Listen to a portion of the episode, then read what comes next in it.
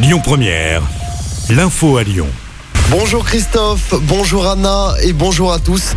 Plus besoin de présenter un pass sanitaire pour accéder aux grands centres commerciaux du département dès aujourd'hui. L'annonce a été faite hier soir par la préfecture du Rhône. La part Dieu, Confluence, Ikea, Grand Paris ou encore Carré de Soie, Vaux-en-Velin étaient concernés par cette mesure depuis le 16 août dernier. Le taux d'incidence s'est en fait stabilisé en dessous de 200 cas pour 100 000 habitants depuis plus d'une semaine. Une agression antisémite cette semaine à Lyon. Un habitant du 7e arrondissement a été violemment pris à partie. Ça s'est passé mercredi soir dans le quartier de la Guillotière au motif qu'il portait une kippa. Plusieurs individus lui ont demandé de partir avant de l'insulter et de le frapper. Un jeune homme de 17 ans a été interpellé. Une enquête a été ouverte.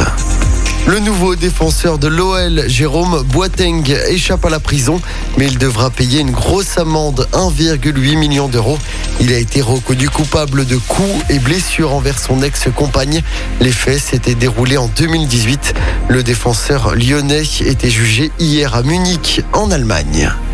Agnès Buzyn va-t-elle être mise en examen pour sa gestion de l'épidémie de Covid L'ancienne ministre de la Santé est convoquée ce vendredi devant la Cour de justice de la République.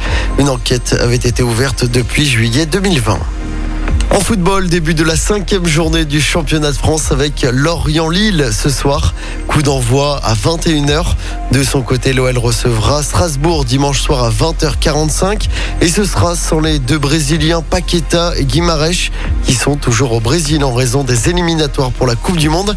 Un coup dur hein, pour l'OL qui doit enchaîner après sa première victoire en championnat. C'était il y a deux semaines.